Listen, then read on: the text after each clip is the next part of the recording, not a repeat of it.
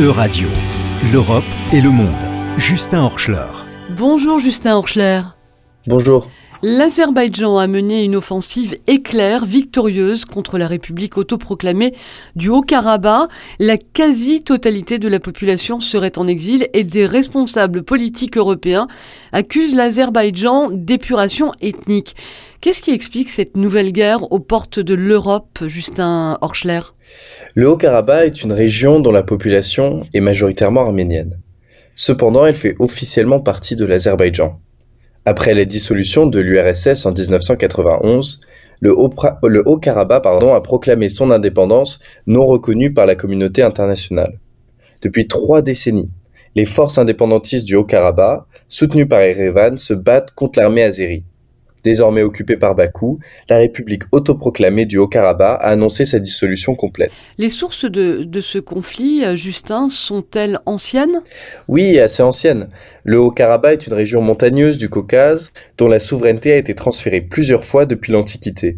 Elle a d'abord été intégrée au royaume arménien, puis annexée par différentes puissances. Le Haut-Karabakh devient russe en 1813 et jusqu'en 1991. Depuis, le territoire est disputé. Pour les Azéris, c'est une question de fierté nationale que d'avoir le contrôle total du Haut-Karabakh. Et pour les Arméniens, c'est une question essentielle. Plusieurs responsables politiques ont accusé hein, l'Azerbaïdjan de vouloir commettre un nettoyage ethnique dans la région. D'où viennent ces accusations? La guerre est très récente, donc il est encore difficile de dire si des crimes ont été commis sur place. Une équipe de l'ONU a été envoyée récemment au Haut-Karabakh pour enquêter. Des atrocités auraient été commises sur place, selon certains témoins, sans compter l'exode massif des populations arméniennes.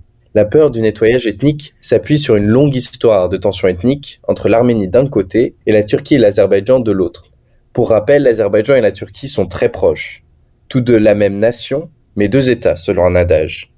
Ils ont depuis longtemps adopté une rhétorique anti-arménienne très claire. La région du Haut-Karabakh est au carrefour, hein, on peut le dire, de tensions géopolitiques complexes quand même.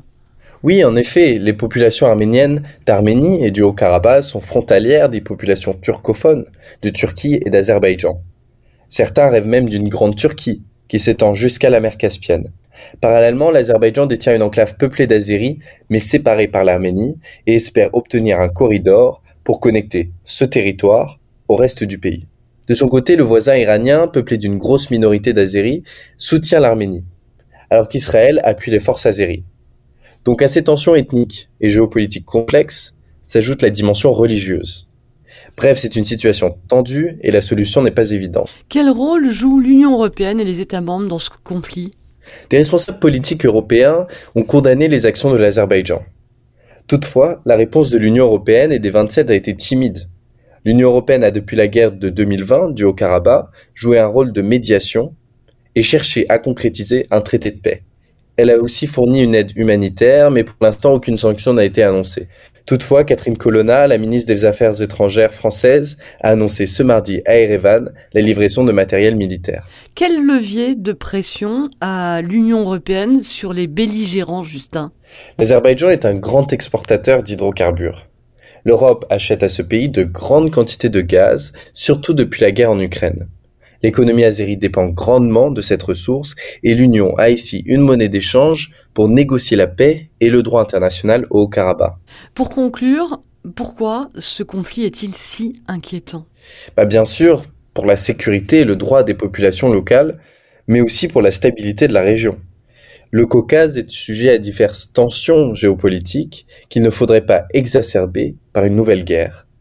Le droit des peuples à disposer d'eux-mêmes et la souveraineté de tous les États doivent être une priorité de l'ensemble des acteurs impliqués et évidemment l'objectif de paix durable. Merci beaucoup Justin Horschler, on vous retrouve la semaine prochaine.